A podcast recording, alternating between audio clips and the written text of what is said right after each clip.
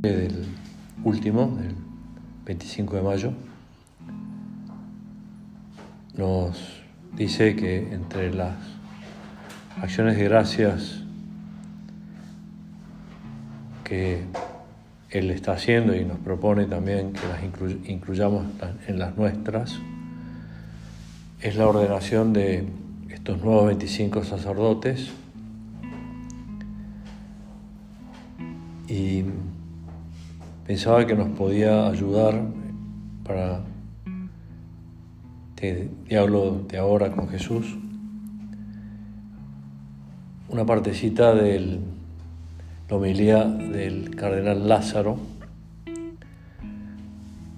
donde les ayudó, por un lado, y les orientó en cómo ser buenos pastores, y a la vez recordó esas palabras del Señor,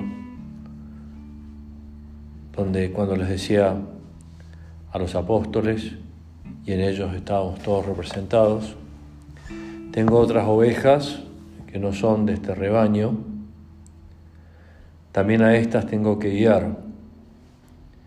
Escucharán mi voz y serán un solo rebaño y un solo pastor. Y se detuvo en esas ovejas que no son de este rebaño, recordando una al cardenal Bantuan, cardenal vietnamita Nam, Bantuan, que está en proceso de beatificación. Cuando después de ser arrestado en Saigón, fue transportado al norte del país en la bodega de un barco. Allí se encontró encadenado, con cadenas de verdad, como las que recordábamos anoche, junto a un budista fundamentalista y rodeado por los rostros tristes de otros prisioneros, personas de confesiones diferentes. En ese momento entiende lo siguiente. Este barco, esta prisión, es mi catedral. Y estos prisioneros son el pueblo de Dios que ha sido encomendado a mi atención pastoral. Tengo otras ovejas que no son de mi rebaño.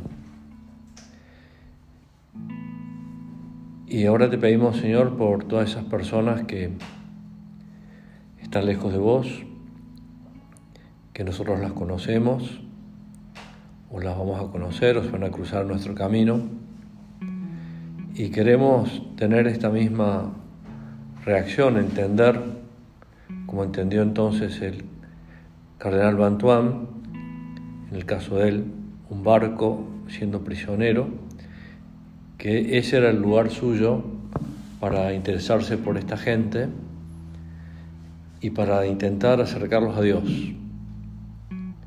Este barco, esta prisión es mi catedral. Y estos prisioneros son el pueblo de Dios que ha sido encomendado a mi atención pastoral. Muchos de esos que están alejados no se han alejado así de golpe, sino que han sufrido, han tenido un proceso del cual nosotros no estamos exentos, de alejarnos de Dios porque vamos cayendo en un aflojamiento en nuestra vida, una pereza espiritual.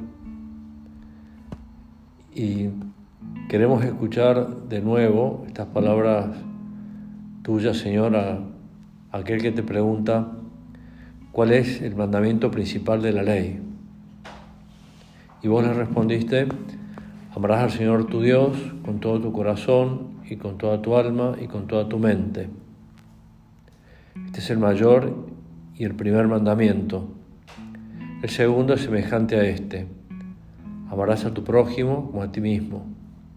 De estos dos mandamientos pende toda la ley y los profetas. Y uno dice, yo esto lo tengo claro en mi cabeza, en mi corazón, en mi día a día, estoy, decímelo Señor, porque lo necesito en este momento más que nunca. Si, si vos te sentís amado por, por mí, con todo mi corazón, con toda mi alma, con toda mi mente,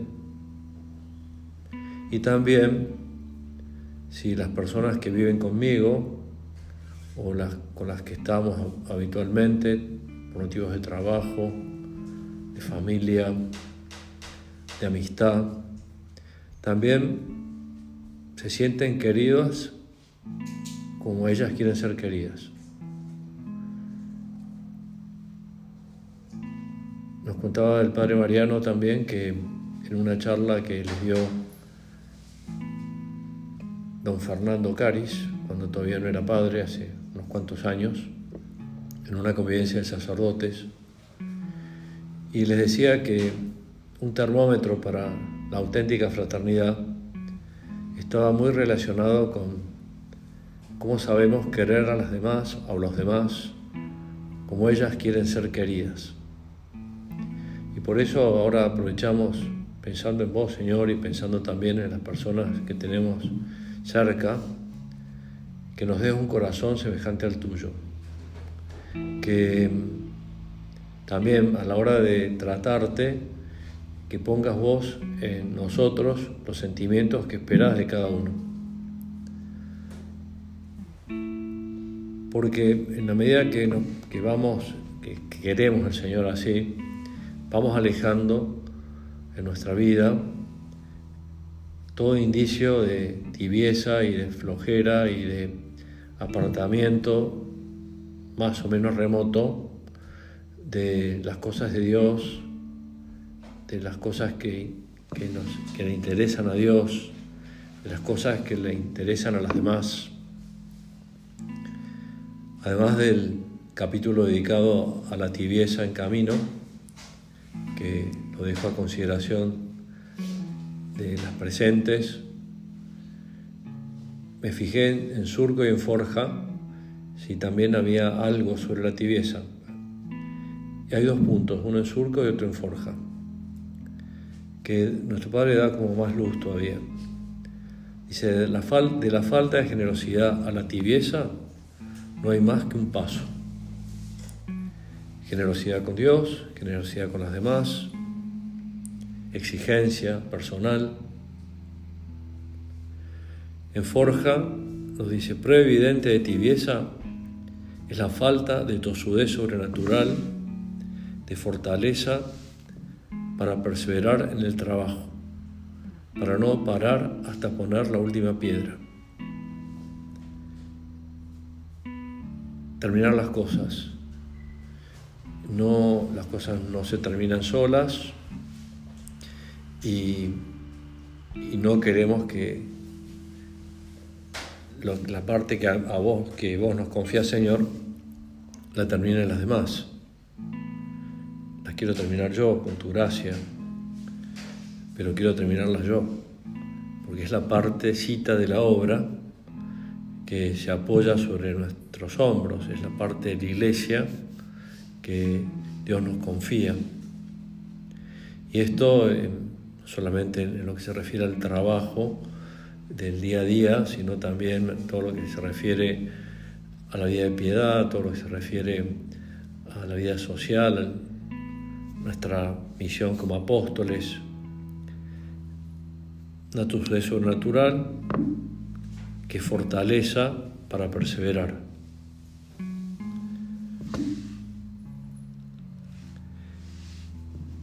Querer a las demás como las demás son es un termómetro bueno de cómo va nuestro amor al Señor. Os recuerdo, nos dice el Padre en la carta sobre la fraternidad, lo que ya os escribí hace un tiempo. Ganar en afabilidad, alegría, paciencia, optimismo, delicadeza y en todas las virtudes que hacen amable la convivencia. Es importante que para las personas, que las personas puedan sentirse acogidas y ser felices. Y cuando uno estamos luchando por terminar las cosas, por cuidar las cosas de Dios, cuidar nuestra propia formación, no darnos nunca por satisfechos, eso nos, nos lleva a ser muy cuidadosos también en la vida en familia y también en nuestra vida apostólica para llegar a esas 100 almas que nos interesan, de 100 a 100. Afabilidad, alegría, paciencia, optimismo, delicadeza.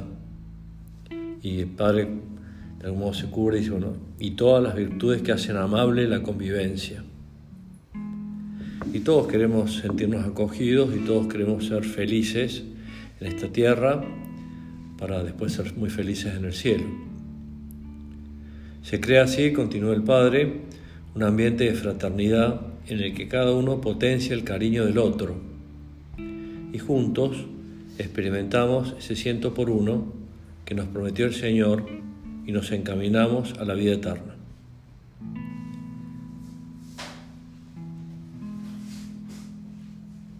En,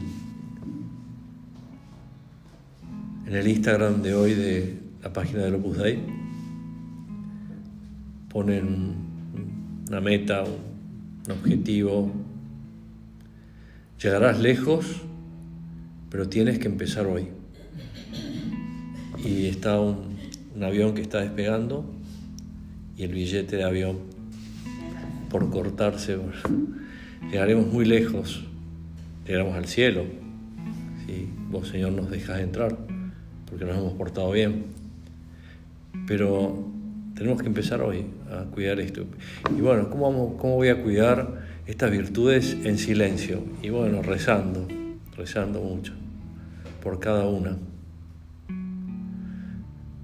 Por las que están, por las que están en tu centro, por tu familia, por tus amigas, por la gente compañeras de trabajo.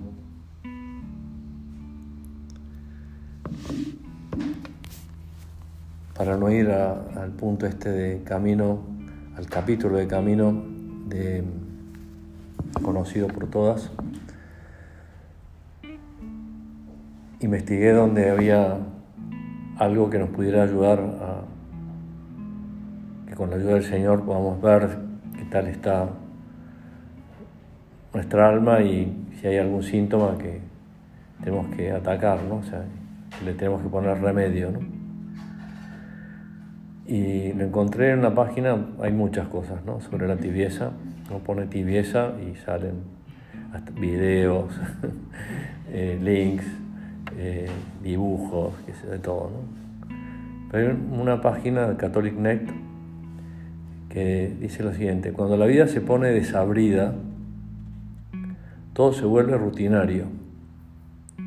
Comienzas el lunes esperando que llegue rápido el viernes. El lunes pasado en mi casa hubo una comida, una cena más, más rica, más original, muy original. Y decía, para pasar y terminar bien el lunes, ¿no? y estuvo bueno, realmente. Ya estábamos en el martes, prácticamente. Pero acá dice, bueno, que cuando comienzas el lunes esperando que llegue rápido el viernes. Empiezas tu oración mirando el reloj para ver cuándo, cuánto falta para terminar. Miras el celular mientras estás en misa a ver si algo entretenido ha pasado afuera. Y revisas tus notificaciones sin cesar. Y así una lista casi infinita de cosas que nos van pasando en la medida en que vamos perdiendo temperatura espiritual y nos vamos volviendo tibios, como si estuviéramos vivos, pero realmente no estamos vivos, estamos tibios. Y da una serie de, de síntomas que, eh, que, son muy parecidos a los de nuestro Padre, pero en, dichos de otro modo. El primero, la dejadez espiritual. Ya todo te da igual y aquella esperanza que te motivaba a luchar desaparece y es reemplazada por el conformismo, la resignación y la satisfacción con cualquier cosa insignificante. Como por ejemplo, quedarte viendo una notificación en tu teléfono porque se ve más entretenido en vez de ayudar a un amigo o si querés ayudar a, quien tenés al lado en la tertulia. Eh, porque, bueno, sí, es más entretenido ver si, alguien me escribió un mensaje, un WhatsApp, eh, si hay algo que pueda interesarme en alguna página o en alguna aplicación o lo que fuera. Es un enemigo de, la vida en familia el celular. Eh, hay que saberlo usar y manejar y tenerlo. Eh, me acuerdo en una familia tenían un estacionamiento de celulares durante las comidas. Entonces, no era tampoco nada del otro mundo, era una canasta y ahí todos los chicos, los hijos, los padres también, metían su celular. Durante las comidas no hay celular. ¿Y se va a caer el mundo? Y lo más probable es que no. Que el mundo va a seguir dando vueltas, que las cosas van a seguir pasando, y puede ser que nos enteremos de algo más importante con un rato, un rato después, cuando volvemos a ver dejadez espiritual, todo nos da lo mismo, falta esperanza, no transmitimos esperanza. El rechazo, como segundo síntoma, hacia todo lo que suponga un sacrificio o esfuerzo, como levantarse temprano y por lo tanto dormir menos. Las chicas y los chicos que salen los sábados de noche y te preguntan, ¿y qué hago con el minuto heroico el domingo? Y bueno, ponete un horario para levantarte. Eh, decir, hace unos días uno. Porque a mí el domingo me gusta dormir toda la mañana. Bueno, perfecto. Pero cuando tenés que levantarte para almorzar con tu familia, levantate, no sigas durmiendo, que no haga falta que venga tu mamá o tu papá o un hermano o una hermana a decir, vamos, que ya está, estamos todos en la mesa. Bueno, minuto heroico también ahí. Animarnos a la lucha espiritual, invirtiendo tiempo en oración.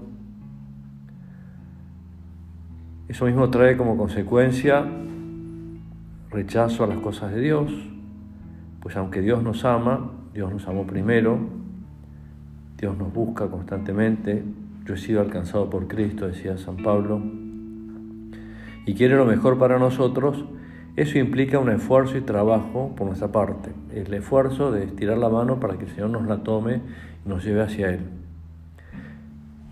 Ese esfuerzo que los tibios no están dispuestos a hacer. Quieren todo regalado, quieren todo eh, con fotones. si es un fotón me atrae más. Y, no todo en la vida espiritual es un fotón. Hay cosas que sí, otras que no. Tercer cosa, buscar el entretenimiento pasajero. Todo lo espiritual lo encuentran aburrido. Rezar, ir a misa, adoraciones, todo lo que tiene que ver con la fe les aburre.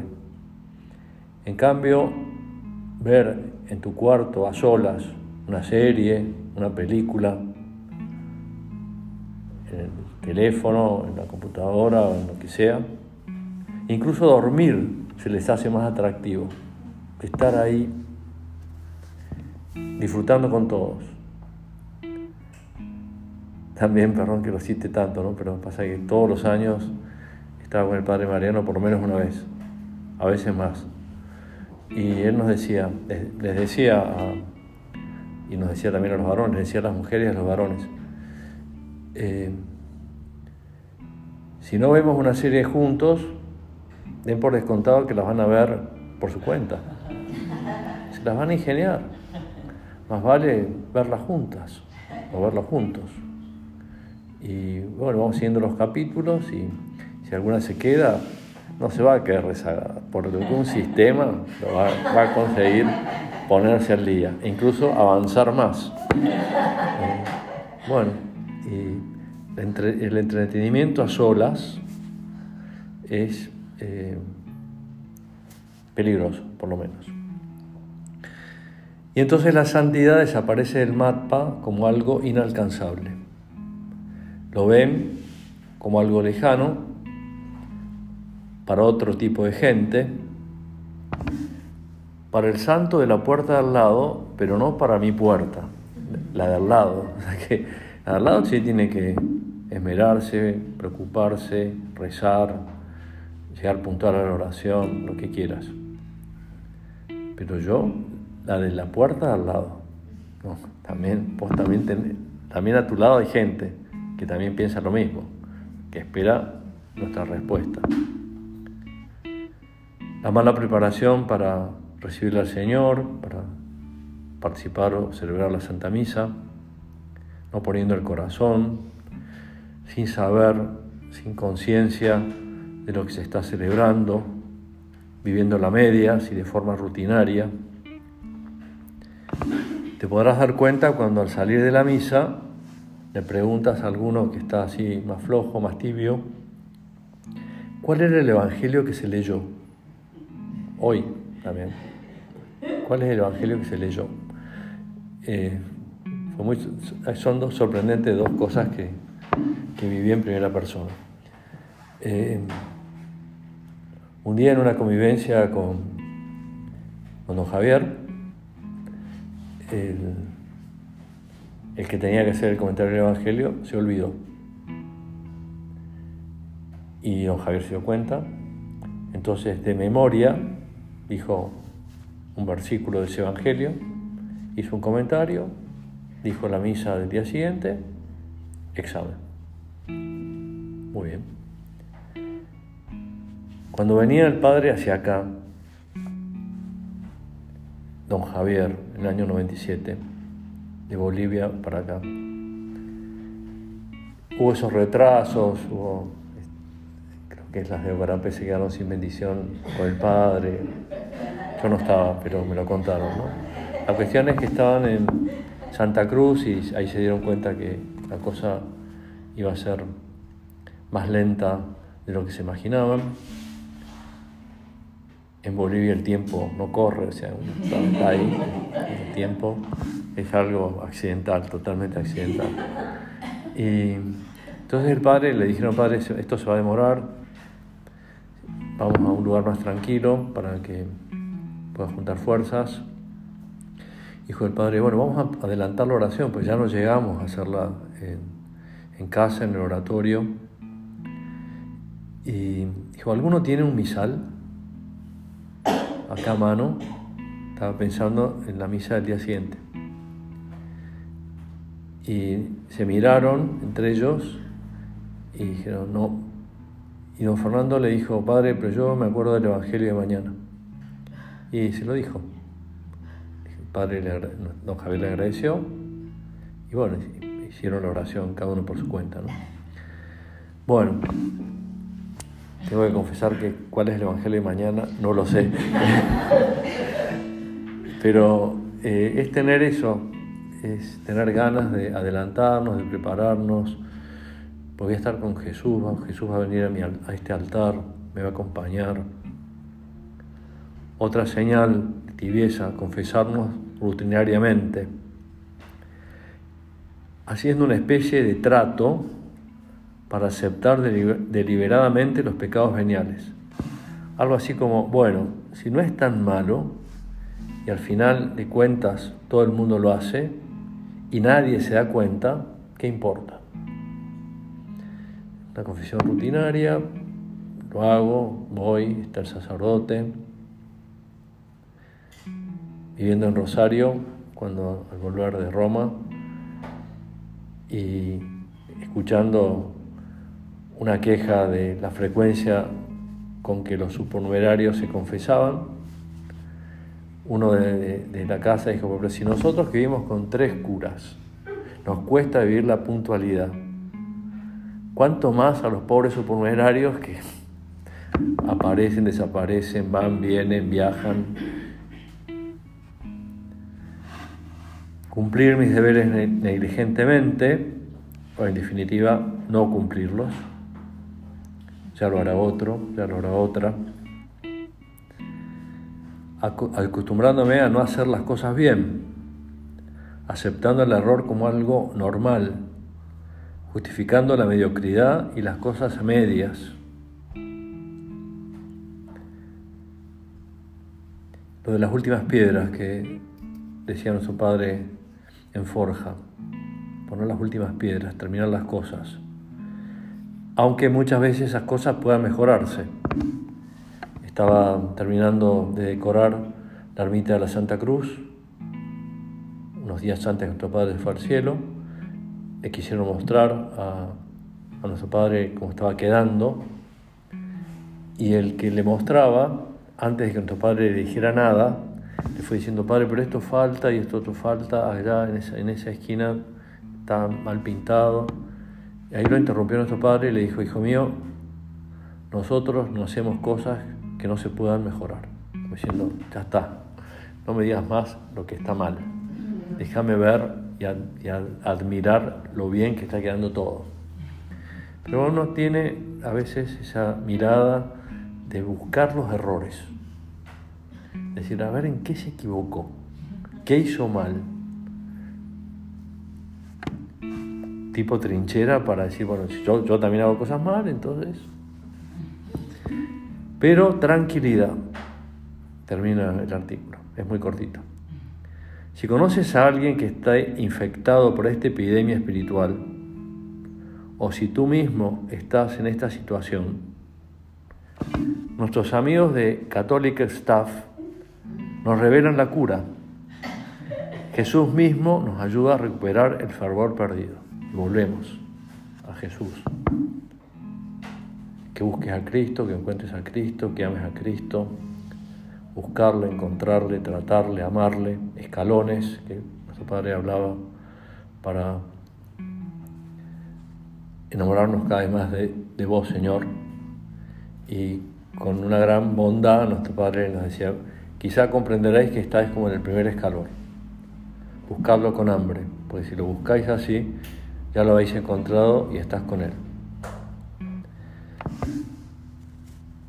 Santa María, Madre de Dios, Madre nuestra, vos que comprendiste tanto las distintas situaciones de los apóstoles, de los primeros discípulos, mujeres y hombres que seguían a tu Hijo, también pedimos que comprendas nuestras limitaciones o nuestros síntomas de tibieza y que nos ayudes a desterrar de nuestra vida todo lo que nos pueda alejar de tu Hijo o todo lo que nos pueda alejar de los demás.